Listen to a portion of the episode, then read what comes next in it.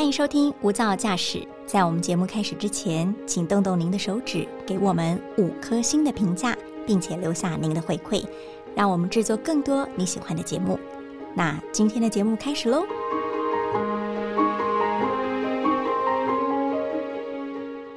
在教育的范畴当中，我们常常听到这样一句话。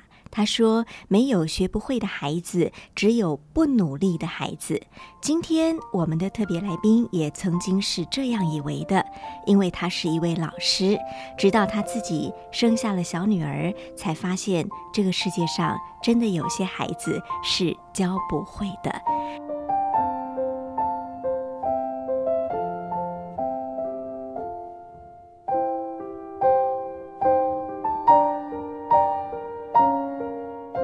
大家好，欢迎收听由大爱新闻所直播的 Podcast《无噪驾驶》，我是陈竹琪，一百种生活倡议单元，今天跟您聊聊爱与善良都是一种选择。我们的特别来宾很特别哦，因为大家都叫他沈老师，这个神是神队友的神。欢迎我们的沈雅琪老师。大家好，我是沈老师。是，当你介绍说。我是沈老师的时候，有那种噔噔噔噔噔噔。其实没有，没有把自己当做神，就是一样，就是那个神，我我名字的那个神。那是因为学生写错字，是对对，所以就呃把那个写错字的那个画面拍照以后上传 FB，哎，就大家都就戏称说沈老师，沈老师这样改都改不了啊。但是我好喜欢这个名字哦，因为我们一看到沈老师三个字就想点进去看看。呃，这个沈老师其实到后来非常的名副其实，因为你真的好像一个神队友一样，帮助了很多呃素未谋面的孩子，或者是有因缘被你认识到的孩子。哇，我真的看到您的书里是千奇百怪的故事，都好像以前我们从来不知道这个世界上会有这样的些孩子这么辛苦，对不对？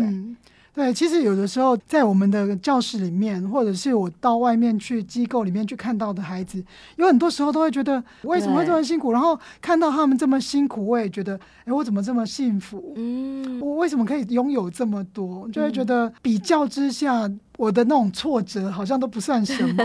对，对我们今天的第一集节目要谈您的挫折哈。呃，其实您的家庭很美满，先生是工程师，对，有两个儿子。都一路好像闭着眼睛养，他就长大了。对，直到你的小女儿，就是我们书里常常提到的妹妹，嗯，她是你的人生的第一个最大挫折，应该算是，因为就是好像都很还蛮顺利的，婚姻还蛮蛮好的，跟我们家老公感情还不错，然后两个小孩也都很健壮，对。对，成绩也都还不错，这样子，就直到生下妹妹，真的是不是在预期底下的那种。状况对，那为了他也还蛮辛苦的。你什么时候发现他有一点问题？我们在就是小孩子生出来以后，定期要去量那个头围、身高、体重，就是做健儿门诊。我记得是在四个月的时候。其实我一直觉得他他很小，嗯，那因为她是女生，所以我就觉得，哎，女生小一点好啊，不要像我一样这么高又这么壮，这样小一点好啊，所以我没有太在意。可是，在四个月去健儿门诊的时候，才发现啊，天啊，被医生臭骂一顿。你是都没有喂他吃吗？小到这么离谱，那生长曲线是负三趴。啊没有在长模里面，我吓一跳。没有在长模，还低于平均值很多。对对对对，就是前面的几个医生也都没有说，就只说啊，这个小孩比较小哦，你要多喂一点这样子。可是也不是也不是我们想喂他就吃的。那倒是。对，然后就发现他生长迟缓，发展迟缓，所以就带着他到台北基隆各大医院去看医生做检查。可是这种东西都查不出来。嗯。哎，后来就是我们直到他两岁多去照了一个脑部断层扫描，才发现说啊。他那个脑部灰质过少是，但是对于他生长迟缓的这个部分，还是查不出原因。哦，这两个没有相关，没有相关。那个啊，脑部灰质过少，那个可能跟他的学习障碍有关系。嗯，对。那生长迟缓、发展迟缓的部分就不太懂。嗯对，其实，在怀孕的时候就觉得他不太好，因为我一直很健康，嗯，我是运动员啊，所以在怀我们家两个儿子的时候，到六七个月我还在打桌球，就是非常健康，然后从后面是完全看不出来我有大肚子。你是整个头好壮壮，一路生下了两个健壮的儿子，对，然后到了女儿这一胎，你觉得哪里怪？从怀孕开始就觉得不舒服，然后就一直觉得好像肚子快要掉的那种感觉，哦，她坐下去就站不起来，就就觉得非常非常的很难受。你那时候有没有说服自己说啊，因为这个是女的，所以会不一样？我也不清楚哎，我就觉得说是不是年纪大了？因为妹妹呃怀妹妹的时候已经三十四岁了，对，就觉得好像啊，怎么年纪大了哈？啊，以前怀哥哥的时候都没有感觉，这次怎么这样子，一直不舒服，肚子痛啊，一直啊往下坠的那种感觉，这样就安胎好几次哦。对，那最后一次是在就是生他之前的前十天，就又住进去了。我都躺十天了，有一天这样动一下，哇，就破水了。嗯，对。但是在生下他之前，你从来没有想过他可能会是一个有迟缓的孩子，没有，只是觉得这一胎让你比较辛苦。对对对对，所以我在想说，以前可能在医学不发达的时候，这个小孩可能就就没了。可是因为我们现在的医学很发达，就会想尽办法把这个孩子留下来。可能他的胚胎本来就不是那么的健康，对。但是我们就是想尽办法，想要把他留在身边这样子。你什么时候接受了他是一个发展迟缓的孩子？其实你要说怎么接受，他就是就不断的去看医生，然后做复健。我一直觉得说，所有的事情都是有有办法解决的。都是有办法可以处理的，处理到好的。天下没有教不会的孩子，何况我是一个老师。没有什么事情是我们没有办法去解决的。嗯，直到在两岁的时候去照了脑部断层扫描，他说他的脑部里面灰质过少，所以就有很多的可能能力，他是与生俱来就没有的。所以那时候其实我不太相信，我就觉得他这个时候还很小啊，两岁而已，而且他的生长曲线是负三趴，头很小啊，所以他的可能呃，因为头很小，所以灰质长不出来。那如果头大一点，说不定就长出来了。你 这是自我安慰。对，我一直对所有的事情的想法都是这样，一定有办法解决，一定会改善。嗯。可是就是你慢慢带，慢慢带，才发现说啊，天哪，就是。怎么教都教不会。他六岁之前，你都不停止的带他，一直跑医院，一直早疗，对不对？对，我们的他眼睛重度的远视，嗯，然后耳朵中耳积水，所以连续四年都去开刀放耳管抽水。对，然后语言治疗做了四年，那体操上了八年，早疗做了六年，所以就是都所有的时间全部都排满的。嗯，对，我们就一直相信说。一定能够改善。然后你做了这些努力，嗯，换来的是一张身心障碍的证明，很多张，很多张。两岁的时候拿到的是中度语言障碍，因为他耳朵听不清楚，讲话没有人听得懂，只有我，我我可以帮他翻译这样，所以那个治疗师就帮他开了那个证明，这样子就是中度语言障碍。然后到四岁的时候是中度肢体障碍，还领了那个残障停车位的停车证。嗯，对。然后到六岁的时候入学的时候是中度智能障碍。我好不舍得去想象你领到每一张证明的时候，哭到快死那种心碎的，对，碎了满地的玻璃碎片的那种感觉。对，就是我以为努力完了以后就会。解决就会消失，它就进步啦，就会消失。没想到又换了第二章、第三章、第四章，现在好像是第五章了吧？完全颠覆了你人生哲学。对，只要努力就能解决。对，你这个是努力了也解决不了。对，因为我自己是运动员，所以从小就非常的好胜。嗯，所以在他身上学到最多的是放弃。就放弃我们原有的那个想法跟期待，对他的期待，你放弃以后，他才能活，你也才能活。对，对啊，要不然真的就是执着在那里。为什么教不会呢？其实有很多时候，父母是气自己无能，我们教不会他，所以很生气啊。可是那个情绪就会感染孩子。就会迁怒到孩子身上，那一定对，所以放弃对他的期待以后，发现只要他有一点点进步，我们两个都好开心啊，就很惊讶说：“哦，他会耶！”你降低标准了，对，就是把发现他还不是降低而已，是取消标准了。零分啊！我都觉得他他就是零分啊，所以现在他有五分、十分的时候，就觉得好开心啊。嗯嗯嗯嗯，呃，周围的人应该会给你一些压力吧？你会不会担心别人是怎么看待你们这对？嗯，可能在他小时候会吧。到他上了国小以后，我几乎就是不太跟人家打交道，就觉得因为有很多很多的讨论，或者是留言啊，或者是建议呀。我不喜欢听这些，因为有些建议其实，嗯，就是他没有切身之痛，他没有走过你的路，那些建议都叫做说的容易。对对，他就觉得说，像我那时候就是又要上班，然后放学又要带他去复健，连假日都要复健。我说哦，我好累哦，我不想要带他去复健，真的是太辛苦。然后我同事就骂我，嗯。你怎么可以这样子呢？小孩你生的耶，你还敢说你不想带他去复健？你把他生成这样，如果我是你，我就把工作辞掉，带他去复健。哦，我那一刻就觉得，天哪，我应该要辞掉工作吗？我生了一个这样的小孩，我就不能有自己的工作、自己的人生吗？嗯，甚至就是没有这一份薪水，我们根本没办法支付，就是两个儿子，然后房贷啊，然后妹妹的附件啊，根本没办法应付啊。对啊，所以有很多时候站在自己的立场去看别人的时候啊，都觉得你为什么不这样，为什么不那样？我们从可能从来没有设身处地的去想他的这个基本条件下，他有没有办法去做这样的改变。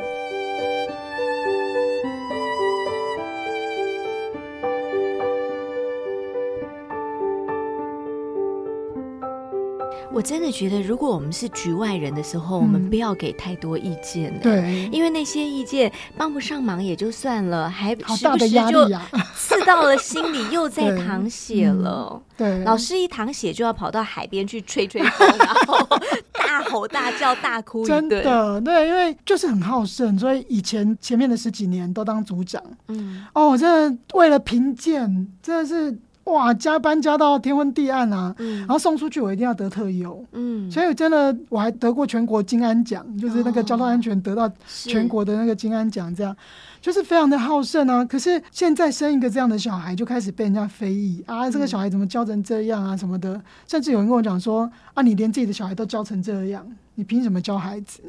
哦，听到就觉得好难过，怎么会？就也不是我愿意的。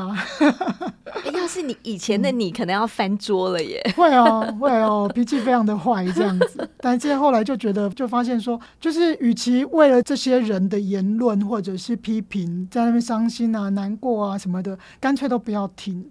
像我那时候是好长一段时间，就是每天到学校就把自己关在教室里面。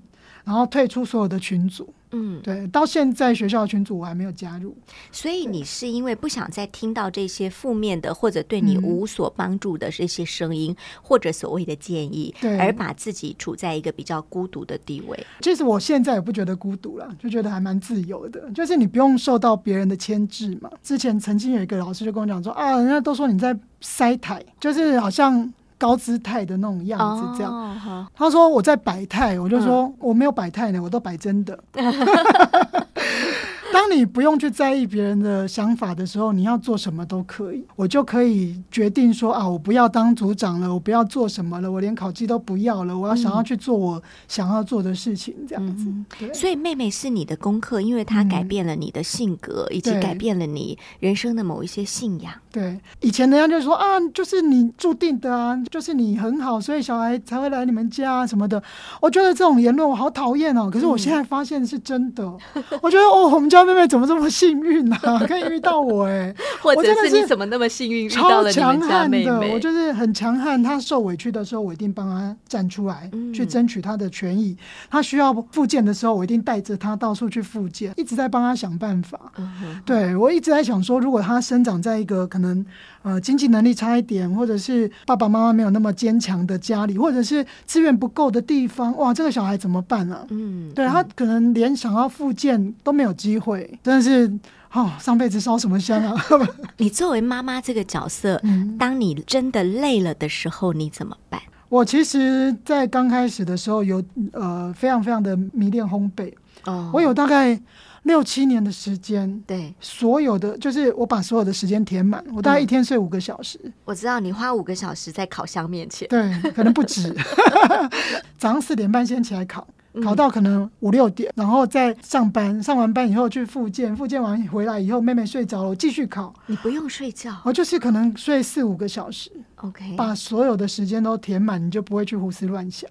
然后从这些喜欢的事情里面得到很多很多的成就感。嗯，因为在他身上没有成就感啊，就觉得自己怎么这么无能呐？怎么什么事情都教不会啊？就从一个成绩可能非常还不错的一个组长，变成一个什么能力都没有、教什么都教不会的一个妈妈，那个身份的转变真的还蛮蛮难的。对对，所以必须要找到。自己的兴趣，嗯，然后不断不断的练习，我真的是练到非常的疯狂，因为考到执照了。对，我考到执照。我为了学那个蛋糕卷，我一个礼拜用掉两百颗的蛋。我知道，因为那个卷的皮很容易会破掉，就会裂开。我好生气，就不断的尝试啊，然后练习啊。我就是这样，就是一定要把它做到好。然后就搬家的时候，烤箱没办法用，有一阵子没办法用。然后就哇，最后终于找到机会，可以不要继续再考了。这就是会会有一个很想要把它做完、做好、做到极致的那种想法，这样以转作用，对对不对？对，就是你你在妹妹身上没有办法得到的那种。好胜，对，求完美，嗯，你转移到烘焙上去，给自己另外一个成就感，对。对，要不然的话，你你可能会在极度的疲累之中，自己就很像气球消烘了，对对，但是但是都没有，就是非常疯狂的，面粉是十公斤、二十公斤这样定的，很像很像面包店的那种，对，就很夸张的。嗯，现在回想起来，我们家的大烤箱还在家里。超大一台这样子，那是你人生中很重要的伙伴。对，他帮助你度过很多难熬的夜晚，对不对？对。您刚刚提到说你是一个很强悍的母亲，当孩子受到欺负，你一定要站出来。嗯。呃，不得不提起说，他被他的老师认为不能上体育课，嗯，或者是不能正常的跟孩子一般的学习，那个状况可以为我们描述一下吗？哇，那个真的是太难过了。这样，其实我到他上国小的时候，其实我已经。百分之九十放弃他的学业了，就是国语、数学。其实，因为你会发现说，在呃幼稚园上四年，所以你注音符号应该都会了吧？一到十应该都会。可是这个小孩真的连注音符号都不会写，嗯。仿写都不会，然后可能就是连简单的字他都不认得，这跟一般孩子的学习的状况真的差很多。其实我自己心里有数。啊，但是我一直觉得，就是这个孩子不能造成社会跟老师的困扰，所以我我是把他的自理能力都照顾的非常非常好，他讲话听得懂了，然后呃互动也都正常，自理能力上厕所、自己吃饭、喝水都可以了。我一直在想说，这样子应该去学校没有太大的问题。他是读一般的学校，一般的一般的班级。嗯，对。那呃，志愿班那边也没有排什么，就是呃助理员去帮助他，因为他他在肢体上面完全没有任何的问题。嗯，因为像如果说有肢体障碍的小孩或是脑麻的孩子，我们就会去帮他申请助理员去帮助这个孩子。可是我们家小孩并没有。嗯，对。那就是开学后三个月，我才发现说，他有一天回来就跟我讲说：“妈咪，我今天不想去上学呢。”我说：“怎么可能？因为他是一个非常爱上学的孩子，他是一个非常就是每天就兴冲冲的，很期待要去上学。”就十二月的有一天，他就说我不想去上学。我说为什么呢？你为什么不想去啊？他说因为今天有体育课啊，我不想去上课。嗯，我说体育课 五六年级，如果你跟他讲说今天不要上体育课，他会跟你拼命呢。是哥哥姐姐都很爱体育课，你为什么不想去呢？他说因为体育课很无聊啊，我都只能坐在旁边看。哦，每一节课都坐在旁边看，同学下去玩下去丢球的时候，我也都只能在旁边看。我说为什么？他说我不知道。嗯，这个小孩乖到他被就是跟人家不一样，只能坐在旁边。他不回来不会讲，因为他他会觉得老师讲的就是对的。嗯嗯，所以他是直到忍了三个月以后，才跟我讲说啊，老师说不能上体育课，我只能坐旁边。他他忍了三个月，所以你这个时候才知道，那个时候才知道没有被允许上体育课的事情。然后到处问问为什么，嗯，然后导师不知道，嗯，然后体育老师躲着我。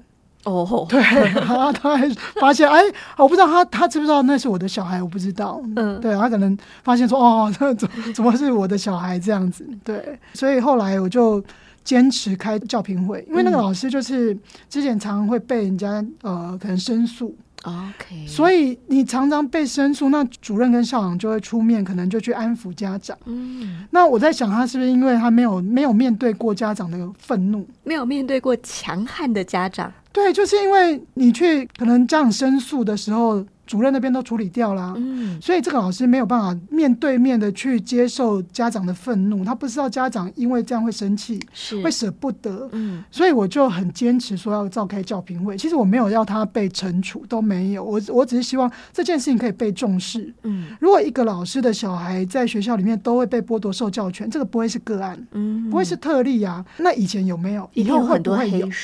以后会不会有？那以前可能有人知道，但是可能大家都不觉得。怎样啊？反正一两堂一两堂课没有上，有什么关系呢？而且很多家长会觉得啊，对，就是我们的不对，我们的孩子就是不行。对我，但是我们家小孩真的花太多时间在复健。嗯，我把他训练到这个样子，都已经可以跑可以跳，甚至他去体操比赛。对，那为什么不能上你的体育课呢？没有人告诉我为什么。嗯嗯，对。那在教评会上面，那个老师就跟我说，我以十七年的教学经验，就是告诉你，他就是不能上体育课。嗯，我说为什么呢？我放影片给你看啊，他上体操课的那个影片就是翻滚跳都可以啊，那为什么不行呢？所以他理由到底是什么？不知道哎，他说因为资源班那边都没有告诉他说他不需要额外照顾。嗯，所以我们觉得很很好笑，就是如果这个孩子需要特别的照顾，就会提醒他嘛，哎，这个小孩要特别照顾，因为这个小孩都正常，他的肢体动作都正常，他只是有一个中度智能障碍的手册。嗯，那你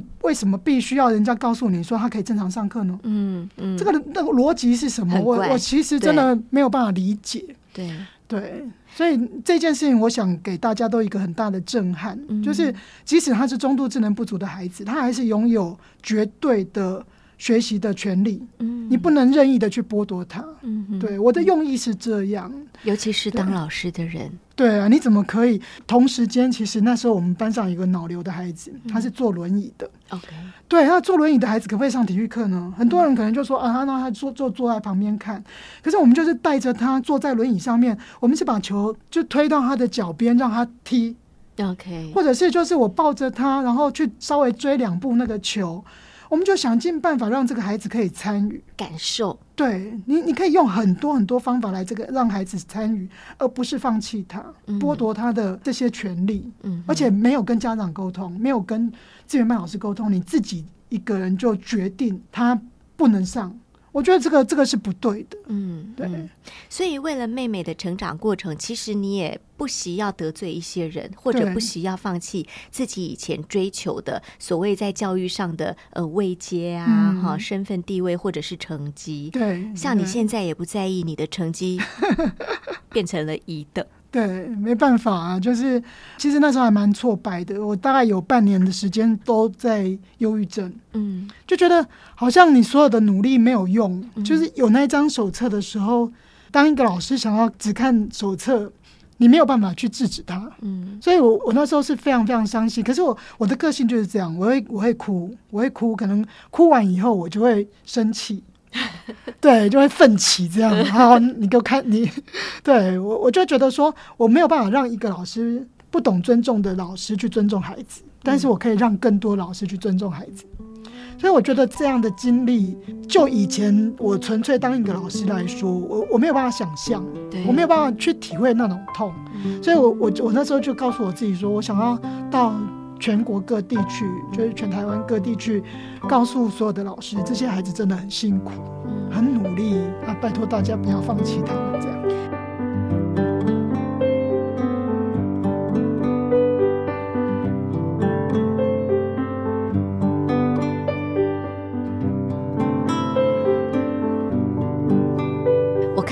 片很感动，就是您拖着行李搭高铁、搭火车、搭飞机、徒步，就是为了在全台各地演讲。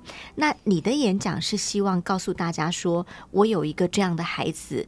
请你们不要放弃像我家这样的孩子，是不是？我的演讲大概前面有一段是，就是我带着他去可能做早疗啊，然后体操比赛啊，还有就是六岁以前我们做的努力。对，有很多人会觉得说，好像这个小孩现在在我身边表现这么差，或者是成绩这么差，一定是妈妈没有尽力啊？你怎么不教呢？为什么不去上什么课呢？在他三年级的时候，他还是不认得字，那个时候他们的。呃，就是有一个科任老师已经上了可能好几个月的课了，然后我就说，他就跟我讲说，哎，你们家小孩是可以写字的呢，嗯，哦，他可以抄什么的，我让他上课的时候哦，大家在抄的时候让他抄，然后大家都抄完，他抄比较慢，我就借别人的笔记让他抄。我说老师可以不要嘛，因为其实他不知道他自己在写什么。那你上课的时候让他抄，大家抄的时候可以让他抄没关系。可是大家在上课的时候，你可以让他上课嘛，就不要再继续抄。他说他可以呀，啊，你为什么都不带他去做复健？你为什么不带他去做那个语言治疗？我说我们语言治疗师不知道换过几个了。嗯嗯，语言治疗至少上了四年了，不是没有上，而是语言治疗师也没有办法改变他。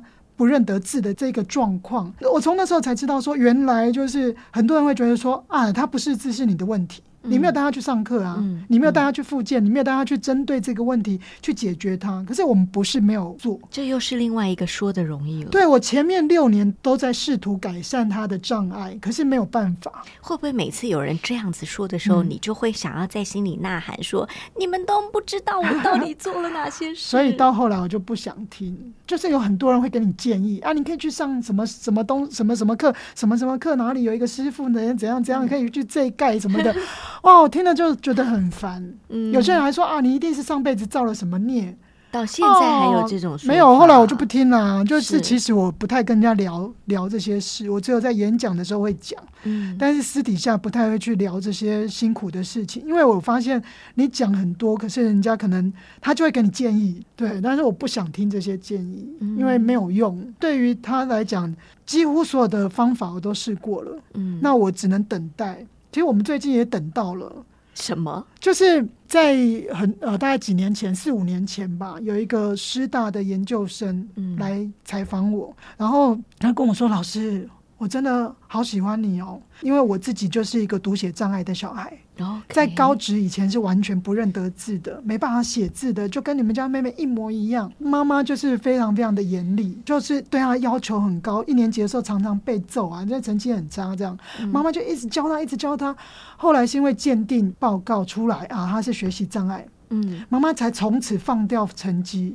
那这个小孩的音乐非常非常的好，很会弹钢琴，所以妈妈就针对他的这一个部分去加强，让他一直去去学钢琴，还有就是增强他的自理能力。嗯，就是可能呃家事啊什么的都做很多。他说：“哦，妈妈那时候为了要让我可以就是不要造成别人的困扰，自理能力什么的哦，都叫我做洗碗啊、扫地啊、擦桌子什么的都让我做。那直到高职的时候。”他就去音乐比赛，得到很好的成绩。嗯，他就发现说：“哦，原来我是有用的耶！” 就开始有自信。是，他说：“老师，我不知道为什么，从那时候开始，慢慢的就认得字了。哦，就从简单的，可能你你没有那些压力以后，他因为要去看琴谱啊，或者是要可能做些功课吧，慢慢的他就有发展出他自己学习的方法。这样的小孩竟然可以当师大的研究生呢？嗯，给我好大的震撼！原来。我们家小孩可能有可能会不一样哎，你可能只是在等待一个姻缘的出现。对，就在前几天吧，我们家妹妹就在那个手写板上面写了“鱼竿”两个字。而且是完全没有看。我说妹妹，你看着写。她说没有啊，我会写哦。她自己写出来的。我说你想吃鱼干吗？她说不是啊，鱼干是一个人。因为他他看不懂书嘛，他他看不懂字，所以他在家里是不看书的。是，那他就看影片。嗯，那他最喜欢看的就是那种呃讲猫咪的影片。哦，那这个鱼干是专门在讲猫咪的影片的一个 YouTuber。哦。对，他就很喜欢他，因为喜欢他，然后他他就在就在旁边看到纸上面好多好写好多半个鱼竿哦，半半个鱼啊，少四点的啊什么，他自己练习写。懂。那最后练习成功，就写在手写板上面给我看，说：“妈咪，嗯。”鱼竿，你可以帮我写上注音吗？我想要，我想要在那个他的平板上面，他想要在平板上面打上“鱼竿”两个字，搜寻更多的影片。嗯，好感动啊！那一天，对，觉得有光了，真的，我们就很很惊喜哇！你怎么会写鱼竿呢？所以这个孩子，我们放掉他的这个能力，没有给他任何的压力。嗯，他保有他自己的学习动力。嗯，他常因为他想要查一个。一个可能羽球的选手非常爱看羽球，一个羽球的选手，或者是是一个可能呃讲猫的，什么黄阿玛，就是他们讲猫的那些影片的的那 YouTube，他为了这些人，他可以去想尽办法，用他的方式去查询。Google 里面用语音输入也好，或者是我们的手机对话，都是“妈咪”这两个字的注音怎么写。所以他在要等待开启他自主学习的那一扇门，对，那个钥匙打开之后，说不定他也能跟那个师大的学生一样，突然就完全开窍了。对他，他现在可以认得蛮多字的，但是写的部分就比较困难。我觉得没关系，就是你至少认得，以后去坐公车的时候知道哦，这个是到哪里这样子。有一次他跟我说：“妈咪，那个土林在哪里？”我说：“土林，土林是哪里？”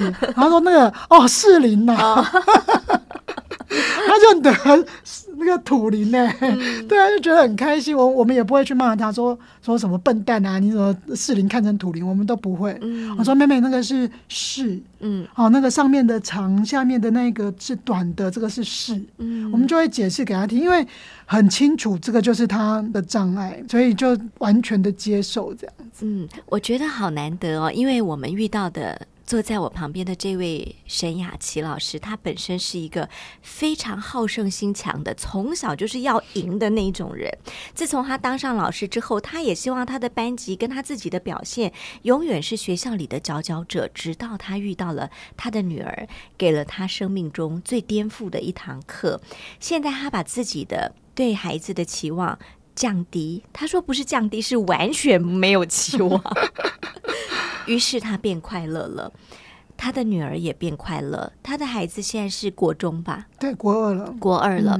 她绝对不像一般的国二女孩那样子懂那些功课上的事情，但是也许有一天她也会开窍了，有自己的世界。这是给妈妈跟老师共同的功课，也是给女儿的功课。我看到报道。沈老师的文章说：“呃，大不了以后我的女儿去卖串冰，对，然后我来卖甜点，我们来开一个咖啡店，我们母女俩也能好好的生活下去。哈，也许人生转一个弯，你就会发现，正向看待前方的路，才是让自己更快活的方法。”今天非常谢谢沈老师沈雅琪来到我们的节目当中，我们还有沈老师更多的故事，请您期待下一集的无噪驾驶。谢谢沈老师，谢谢，拜拜。也谢谢您收听今天无噪驾驶一百种生活创意单元，更多资讯请您在脸书搜寻无噪驾驶。我们下次见。